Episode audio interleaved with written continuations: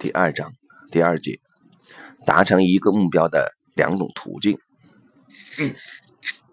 这套方法能让我们在一小时内就对目前的情况很有概念，而这显然是一个超级优点。没有其他方法能够在速度上赢过它了。还有什么传统的企业分析方法可以做得这么好呢？不过好处不止如此，做排列真正的目的是要找到解决方法，重心在于解决之道。它不仅是分析和研究而已。系统顾问不会问为什么公司的主管这么慢才响应市场的改变，或者为什么开发和业务部门协调的这么差。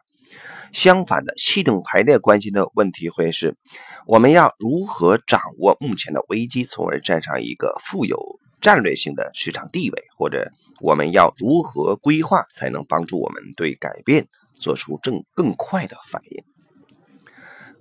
排列的目的在于实际应用，因为这两种问题形式的方式不同，所以我们能看出排列的焦点并非在于找人承担问题的过失，找人承担时常以为什么为开头的问题来处理，但询问要怎么做会更有效。我们要如何才能做得更好？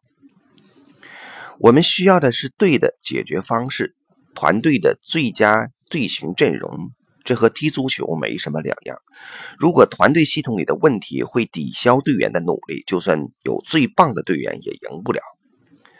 只练习完美的传统，呃，迅速传球无法夺冠。前锋仍然无法进入最能得分的球门区，他们因为试着帮忙守卫、抵挡敌人得分，所以坐困在自己的那一区。足球教练该怎么找到最佳的队形呢？无论总教练是不动声色的沉默不语，还是措辞激烈到言语失控，都是一种销售技巧的呈现，而背后的神奇公式永远存在。寻找解决方法，方向。不在于问题，而在于进球得分，也就是解决方法。因此，开始做系统排列时，我们要问的问题是：你想达成什么，以及怎样才让你觉得情况有所改善？有了这个具体务实的方向后，系统排列的最终画面就能把棘手状况带来的压力转化成采取行动的能量。两种途径。系统工作发展出两种不同的途径，两种都以解决之道为重心，一种是结构主义，另一种是现象学。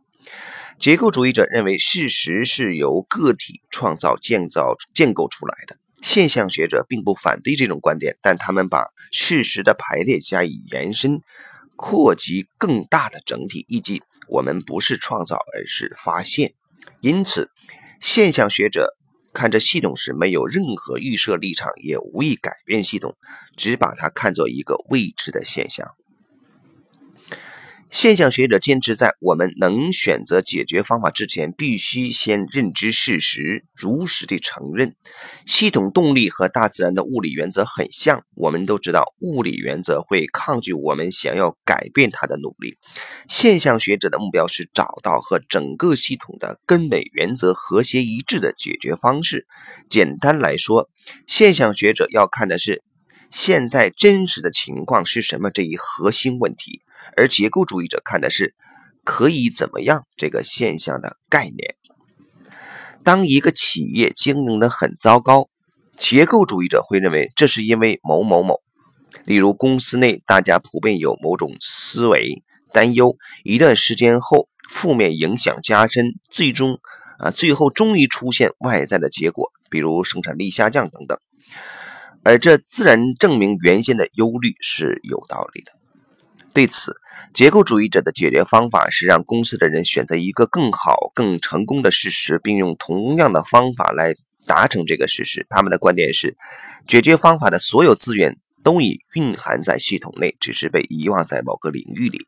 只要在系统顾问的协助下，就能重新启动。因此，顾问的任务是刺激并支持大家一起创造共同的新事实。另一方面，采用现象学的工作者则会先看哪个系统的原则被破坏，并让这些地方重新归序。由于否定事实会让人变弱，但承认事实会则会带来力量。因此，现象现象学者啊，现象学者鼓励相关者先承认事实。在此脉络下，两个部门之间的冲突啊，是没办法靠两个主管通过开会讨论出一起工作的合作策略来解决的。要先清楚冲突在哪里才行。但相关者的叙述可能不但无法理清，反而掩盖了真正的问题。这就是为何进行排列时会用中立的代表，而不是相关者亲自上场的原因之一。